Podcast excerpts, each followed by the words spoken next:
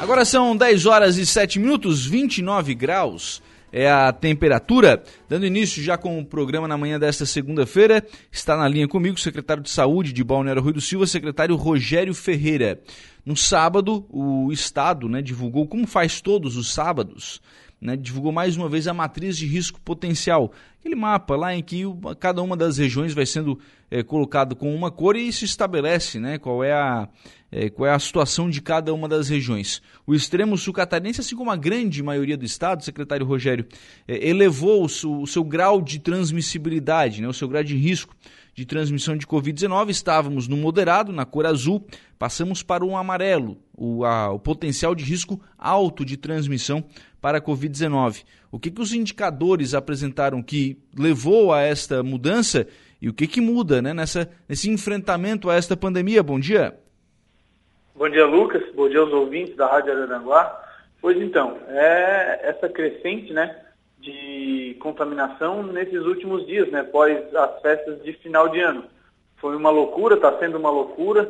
A gente já na semana passada, aqui, tendo em vista que o município litorâneo né, recebe muito turista, muito, muito veranista, muita gente de Araranguá, das cidades da região e mais do Rio Grande do Sul.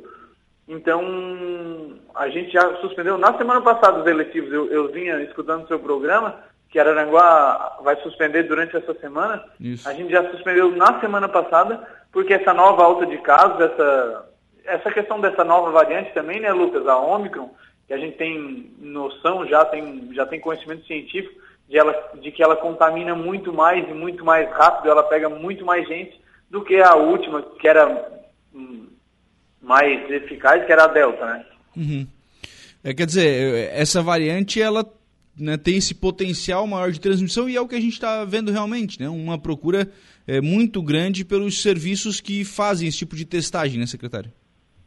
Isso, a gente tem o nosso centro de triagem, desde a semana passada, a gente é, montou um novo, Lucas, aqui do lado da secretaria, a gente montou uma estrutura para testar mais gente também, porque a gente né, tinha noção de que a demanda ia aumentar e ia aumentar muito, e o movimento não para. Hoje, antes das 7 horas da manhã, que é hora, o horário que a gente abre, já tinham praticamente 100 pessoas na fila. Pós final de semana, né? As pessoas na, se aglomeraram mais e acabaram contaminando.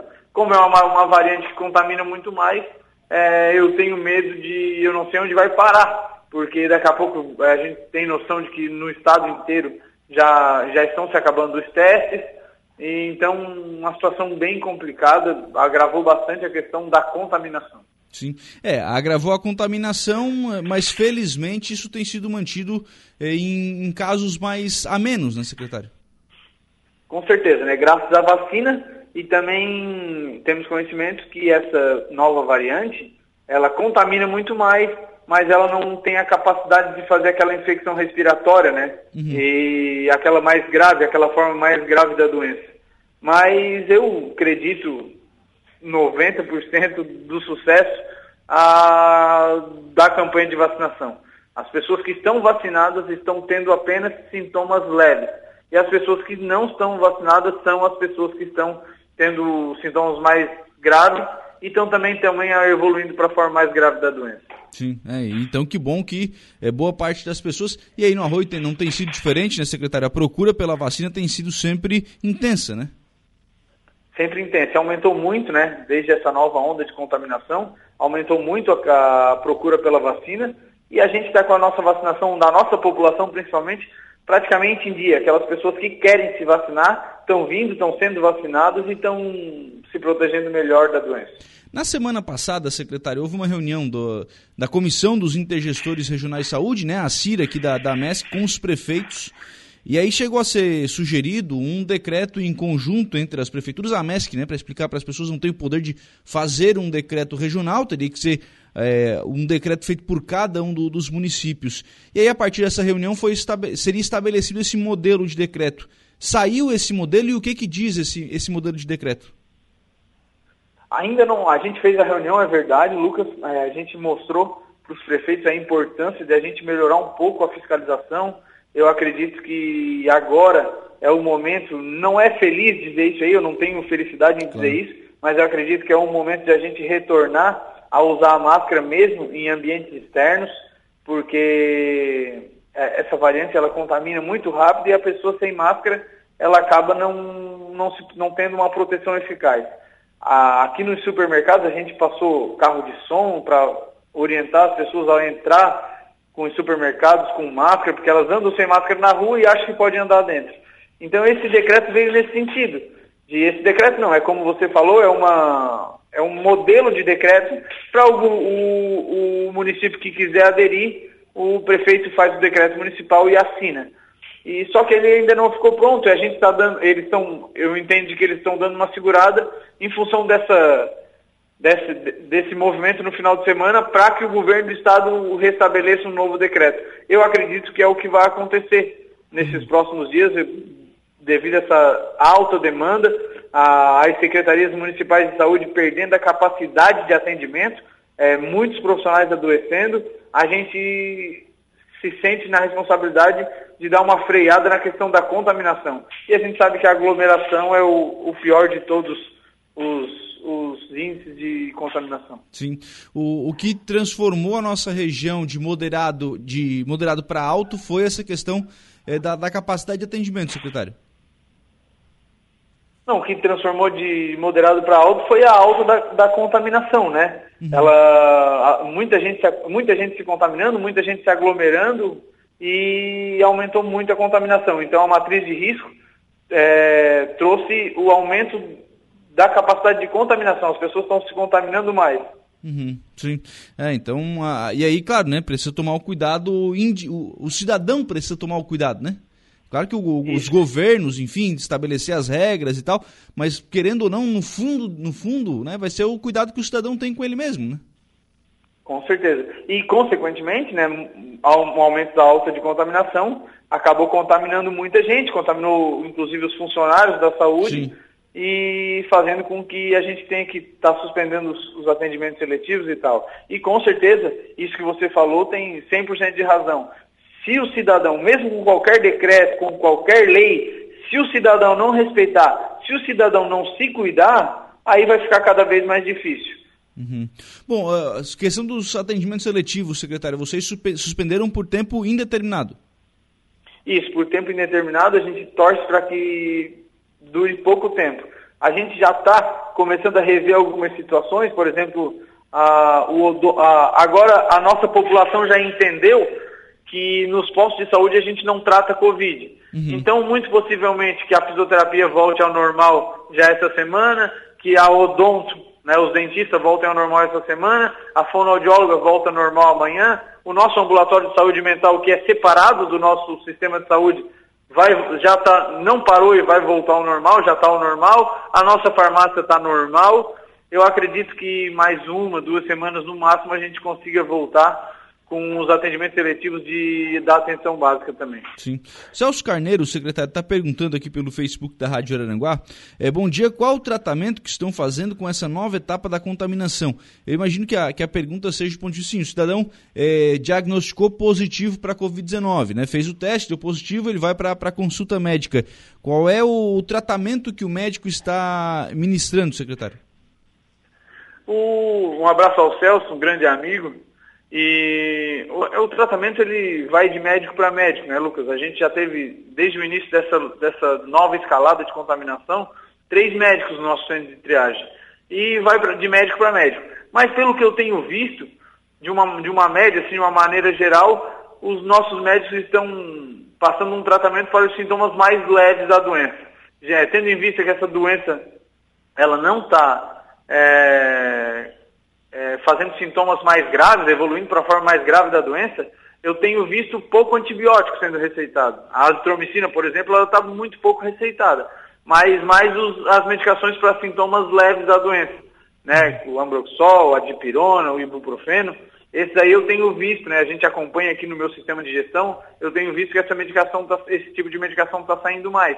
Está tratando mesmo os sintomas mais leves da doença. Sim, sim. É, mostrando que o cidadão também, quando vai para a consulta médica, ele não reclama uma, um sintoma mais intenso, né? Isso, não reclama um sintoma mais intenso. No, no momento da consulta, se o cidadão testou positivo e passa para o médico que não se vacinou, esse cidadão a gente monitora um pouco mais. Uhum. Vocês têm ainda feito essa questão de monitoramento, de mandar mensagem, acompanhar o cidadão que recebe diagnóstico positivo? Na medida do possível, estamos tentando fazer. Né? A gente é, colocou um WhatsApp a, a, à disposição, à disposição né, do, do, daquele que testou positivo, do, do cidadão que testou positivo, porque a gente não tem condição de. Hoje a gente está com 163 ativos é, uma, é o recorde no município. No, em nenhum momento da pandemia a gente teve tantos casos ativos ao mesmo tempo. E a gente está nessa loucurada aí do dia a dia, com muita gente sendo contaminada, muita gente vindo testar. Então a gente não tem essa. E tudo que a gente faz no centro de Covid tem que ser colocado no, no sistema de, da, do Ministério da Saúde, né? Nos uhum. programas. Então, na medida do possível, a gente está fazendo. Semana passada mesmo a gente fez um, uma denúncia na, na, polícia, na polícia civil de uma paciente que tinha testado positivo e estava caminhando na rua. Então tudo isso a gente vem tentando fazer na medida do possível. Está muito mais difícil, é verdade, do que em outros momentos. Poxa, quer dizer, o cidadão, a cidadã mesmo testando positivo, recebeu o diagnóstico, sabia que estava com Covid, mesmo assim foi para a rua? Foi na padaria, foi, foi dar uma volta, mas aí a Polícia Civil, em agradecer a, a Virgínia, né, que é quem comanda a nossa delegacia aqui, não é a delegada, mas é a, é a policial civil que toca a delegacia aqui, é uma parceira do município, uma parceira da Secretaria de Saúde, é, já fez uma ligação, já conversou com a paciente e graças a Deus deu tudo certo. É, mas daí fica difícil, né? Daí realmente não, não vai ter quem segure esse contágio mesmo, né? É, é o, o grande problema são as pessoas mesmo, Lucas. As pessoas não estão entendendo de que é um momento que a gente tem que, infelizmente, mais uma vez, dar um passinho para trás. Uhum. O senhor acredita que essa questão da, da máscara em ambientes externos vai amenizar essa transmissibilidade? Tenho convicção que vai amenizar, porque sem máscara o paciente fica totalmente desprovido de proteção e com a máscara ele tem pelo menos uma barreira física. Sim. É, aí é, acaba diminuindo né, toda essa questão. E, e, na verdade, também acaba amenizando até para as secretarias de saúde, né? Tanto pela questão do número de contágio quanto dos próprios profissionais, né? Com certeza. Quanto, quanto menos pessoas contaminar nesse momento, agora que é o momento mais crítico, é, mais fácil fica da gente trabalhar. A gente consegue atender melhor aquelas pessoas. É, a gente sabe que as pessoas vão se contaminar, mas é, é matemática pura, né? É muito melhor eu atender 50 do que eu atender 100. Eu vou conseguir dar uma atenção, uma, é, uma atenção melhor para aquela, aquelas pessoas que vierem aqui. É, mais perguntas de ouvintes por aqui. Bom dia, o Robson. Com relação à suspensão dos atendimentos seletivos, consultas com psicólogo e nutricionista também estão incluídos? Psicólogo não parou nada. Nosso centro, o nosso ambulatório de saúde mental funciona normalmente.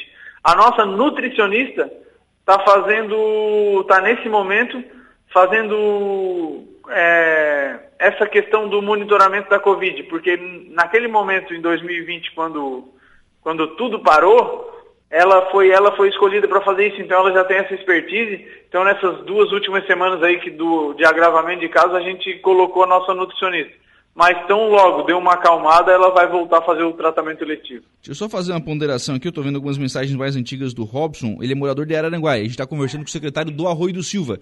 Então isso, essas regras da, da questão dos atendimentos eletivos, Naquilo que a gente está falando agora é sobre Arroio do Silva. Araranguá falou mais cedo no programa Dia a Dia com o Saulo, então só para explicar também essa situação para o Robson. O Edilor Silva, bom dia. No Arroio está precisando de um terapeuta ocupacional. Nossas crianças e adultos precisam desse profissional. Tem essa defasagem, secretário? Tem a defasagem, com certeza, e a gente já fez o convênio com a PAI desde o ano passado eu conclamo aqui, se ele tiver um terapeuta ocupacional, pode mandar para a gente que a gente está contratando. Tem vaga aberta para terapeuta ocupacional e a gente está contratando. Sim. É, numa situação como essa, até, até a escassez de profissionais, né? Isso, é. O, o, eu sou fisioterapeuta né, de formação e o terapeuta ocupacional é um, é um profissional que a gente tem o mesmo conselho, o mesmo conselho, o Conselho Regional de Fisioterapia e Terapia Ocupacional. E é uma mão de obra muito difícil, Lucas. Não é fácil de encontrar. Temos muito poucos profissionais na região. Então, a gente está desde o ano passado tentando contratar um terapeuta ocupacional. A gente já fez chamada pública, a gente já botou nas redes sociais, a gente já ligou para todos da região só que infelizmente a gente não conseguiu nenhum com disponibilidade. Então, aproveitar a audiência da Rádio Aranaguá, se alguém souber um terapeuta ocupacional que tenha disponibilidade para trabalhar, é só encaminhar na Secretaria de Saúde ou na PAI do município de Balneário Arroio do Silva que a gente está contratando. Obrigado, viu, secretário Rogério, pela participação aqui no programa e pelas informações. Um abraço, tenha um bom dia. Eu que agradeço, Deus ilumine a todos e tenha uma boa semana. Muito bem, são 10 horas e 21 minutos, 29 graus a temperatura. Esse então, o secretário Rogério Ferreira, secretário de Saúde de Balneário Rui do Silva, conversando conosco, falando sobre a atual situação do Covid-19. Né, o, o, decreto dos prefeitos né, da, da, região da Mesca, que foi falado na semana passada, né, ele, o modelo de decreto, a principal alteração seria a questão do uso de máscara nas ruas. Né, então, esse seria um modelo que seria apresentado aos prefeitos como sugestão mas o secretário Rogério falou sobre a expectativa de o Estado talvez editar ainda nos próximos dias alguma, algum tipo de medida neste mesmo sentido.